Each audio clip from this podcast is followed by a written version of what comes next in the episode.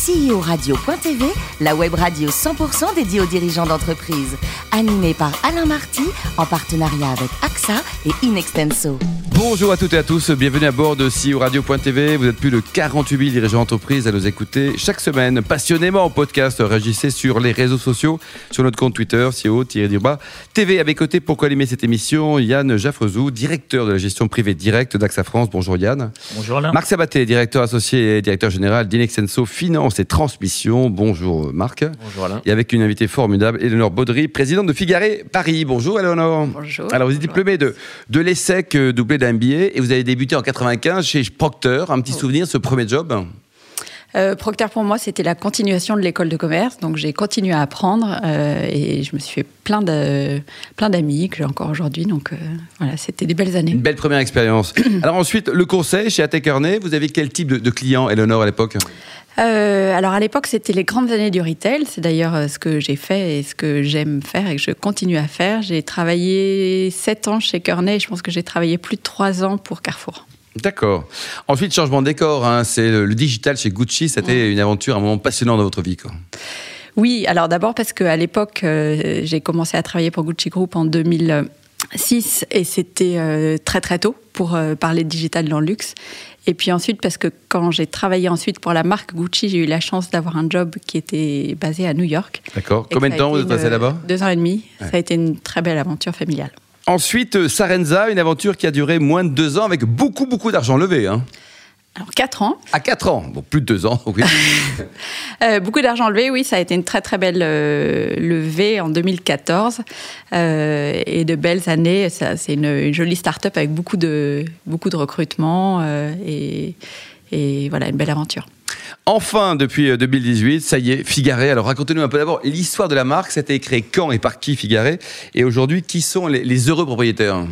Alors Figaret, ça a été créé par Alain Figaret en 1968 avec une première boutique qui est ouverte à Biarritz et ensuite un développement à Paris et à l'international euh, à l'époque, jusqu'en Asie.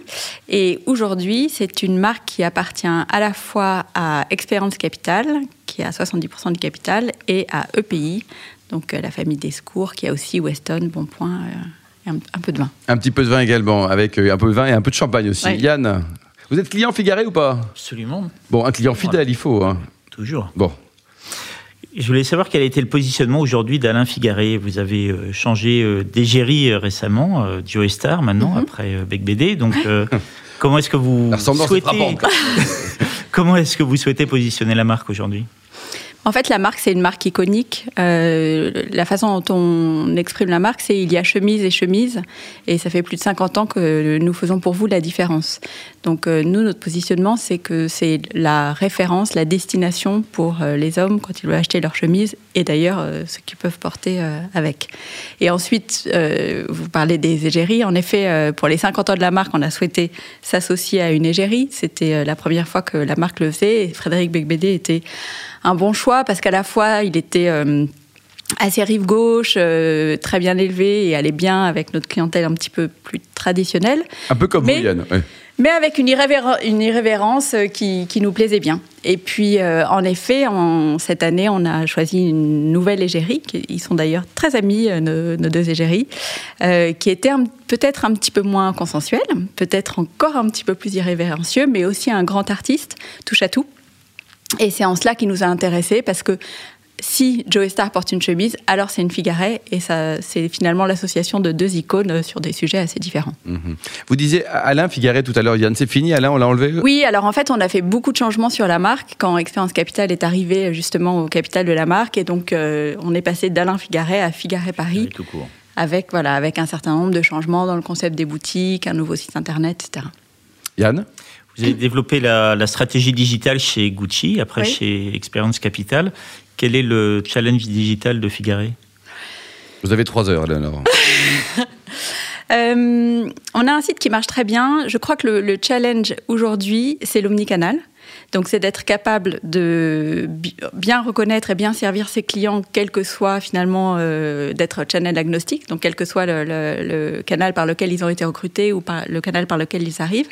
Et puis euh, également de pouvoir compléter euh, une commande en boutique. Il nous arrive souvent d'avoir un, homme qui va vouloir cinq chemises en taille 41 avec des poignées mousquetaires et une rayure bleue. Et puis il la veut tout de suite en plus. Voilà, on n'a pas toujours cinq, mais en revanche, ce qui est important, c'est de pouvoir, grâce à, lui faire une commande avec des tablettes en magasin et pouvoir euh, lui livrer chez lui euh, deux jours après ou des choses comme ça. Je pense que ça, c'est le défi, ce qu'on est en train de, c'est sur quoi on est en train de travailler. Marc, vous êtes client? Oui, moi je suis client euh, dans une très belle boutique qui est au tout début de la rue Jouffroy dans le 17e arrondissement. Absolument, c'est celle qui est la plus près du bureau, je peux vous dire que je la, je la visite souvent. Voilà. Euh, moi, j'avais une question euh, pour revenir à votre parcours, euh, à la fois d'investisseur de, et, de dirigeante. Donc, vous avez démarré chez Experience de Capital Partner en, 2016, en juin 2016, présidente de Figaré depuis octobre 2018. Mhm. C'est ça. Comment, comment ça se passe? Vous étiez investisseur, accompagnant un fonds, et aujourd'hui, vous êtes présidente de Figaré vous défendez la marque et l'entreprise, vous défendez les, les, fonds ou le fonds. Comment on passe d'un rôle d'investisseur de fonds d'investissement à un rôle de dirigeant d'entreprise?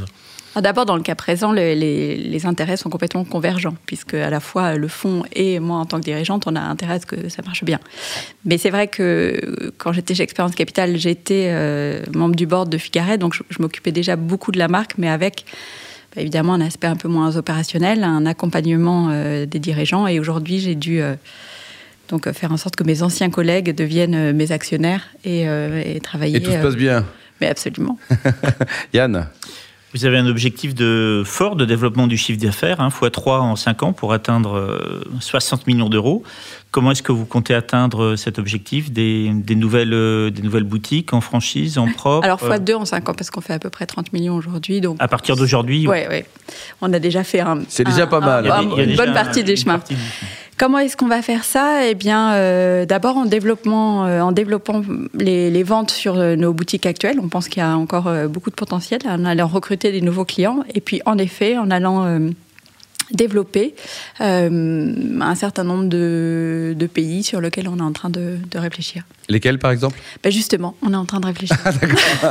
Marc Oui, en complément à cette question sur le développement de la marque et de son chiffre d'affaires, euh, dans le monde du luxe, euh, puisqu'on on a bien le sentiment que marque iconique, mais quand même marque de luxe, mm-hmm. à travers Figaret, je pense que c'est la, la stratégie qui a été la vôtre euh, notamment dans le passage à Figaré Paris. Est-ce qu'il y a des développements euh, sur d'autres univers que celui de la chemise et du textile euh, pour la marque Figaré, cosmétiques, autres produits de luxe? Est-ce que ça fait sens On évoquait la participation donc de, de la famille Descours à travers EPI qui est présent sur plusieurs univers. Est-ce que cette expérience-là est utile pour le déploiement ou le développement de Figaré dans les années à venir? Alors d'abord, je voudrais revenir sur le fait que Figaret, c'est du luxe abordable. C'est pas euh, complètement du luxe. Nos chemises sont luxueuses, mais. Alors, alors jusqu'au bout, la gamme de prix. Alors, elle commence à 95 ah bah euros. voilà, 95, voilà, 95 euros. Ça reste euh, un, petit luxe du quotidien, mais accessible. Euh, alors, les nouvelles catégories qu'on travaille sont pas forcément encore aussi euh, éloignées que celles que vous mentionnez. Ce, qu'on essaye de faire de façon progressive mais bien construite, c'est d'avoir vraiment une, offre complète sur le prêt-à-porter pour l'homme. ce qu'on n'avait pas auparavant, donc aller jusqu'à la parka, aller jusqu'à une offre de costumes et, de travailler aussi plus euh, de, nouvelles catégories, même dans la chemise, donc des, euh, une chemise qui est infroissable, qu'on appelle première classe, etc. Donc ça, c'est vraiment la première étape. Et nous, notre deuxième axe de développement, c'est la femme. Euh, en fait, la femme. Euh, Pour l'instant, ça n'existe pas Si, ça ah. existe, mais en fait, euh, on avait une offre plutôt classique et qui était finalement un épiphénomène de l'homme chez Figaret, et on veut en faire une, une catégorie vraiment qui existe avec des nouvelles, vraiment une offre repensée pour habiller la femme moderne, qui actrice de son temps. Marc Sabaté. Oui, pour terminer, une question sur l'après. Le, oui. Euh, Figaré, on sait que les fonds d'investissement, euh, en général, font un passage euh, dans les entreprises qui peut être assez long. Est-ce que, dans le cas d'espèces, vous étiez dans un fonds, vous êtes maintenant présidente, comment vous envisagez la sortie d'Exponential Capital peut-être de pays à 2, 3, 4 ou 5 ans Il y a un terme qui est donné, il y a, il y a une histoire, on s'est fixé Alors, il y aura sorti. Un jour. Mais un jour, c'est sûr. C'est comme ça que ça fonctionne. Euh, je ne sais pas quel est l'horizon. Nous, on, on, travaille à 3 à 5 ans euh, ensemble. Euh, Qu'est-ce qu'on fera après? Franchement, aujourd'hui, je ne sais pas. Ça fait un an qu'on met du rythme. Euh, on fait en sorte que. Vous réveillez la belle endormie aussi. Voilà, que Figaret revienne dans le radar des hommes et des femmes qui, euh, qui travaillent et qui vont porter euh, des chemises et, et voilà, qui s'habillent. aujourd'hui, on n'est pas encore dans l'après. Dans Est-ce que vous aimez, Eleonore, les gilets jaunes? Euh, moyen, en fait. Ah, ça a été difficile. Le samedi, c'est chaud, non? Alors j'ai passé euh, un de mes premiers samedis en tant que présidente de Figaret, essayer de trouver des vigiles devant deux de mes boutiques qui s'étaient fait euh, voilà, à Paris. Dans, ouais, dont les vitrines avaient été euh, brisées. Donc euh, oui, si on pouvait avoir un automne un peu moins pénible, ce serait. Oui, et la perte de chiffre d'affaires, je pense qu'en période de Noël a quand même été dramatique. Heureusement, ouais. vous avez un, vous avez un actionnaire qui est qui est solide et compréhensif. Alors vous êtes une femme très active, on l'a bien compris. Votre meilleur temps au semi-marathon, c'est combien? Oh là là, euh, deux heures. Deux heures au semi, mais c'est très bien ça. Marc, vous faites combien vous Marc, un peu plus? Euh, Au semi-marathon oui. Moi, je sais pas, 12 heures. Voilà. Et vous, Yann? Oh. Un peu si, moins, si mais bon. Bon. bon. vous avez passé deux ans donc à New York, vous adorez cette ville. Ouais, j'adore cette ville. J'aime y retourner. Euh, J'aime y retourner en imaginant que j'y vis encore, donc euh, avec euh, en faisant les choses que des as the locals do. Mm. Mais oui, j'adore cette ville. Elle m'inspire et euh, elle me voilà, elle me redonne de l'énergie. Et pour terminer, vous soutenez vous à titre personnel ou alors euh, via donc Figaré des, des causes caritatives humanitaires? Alors, à titre personnel, oui, je me suis euh, assez engagée sur une cause qui m'est chère, qui est les femmes en situation de. Enfin, les femmes SDF. Et je le fais via le SAMU social qui a ouvert un, centre d'accueil rue de Charenton. Et une autre petite association qui a été fondée par. Euh, deux euh, jeunes filles quand elles étaient à l'ESSEC qui s'appelle Règles élémentaires et qui s'occupe d'accompagner les femmes dans ces moments compliqués quand elles sont SDF.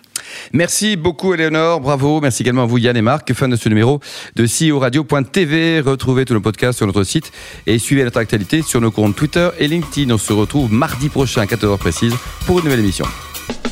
CEO Radio.tv vous a été présenté par Alain Marty.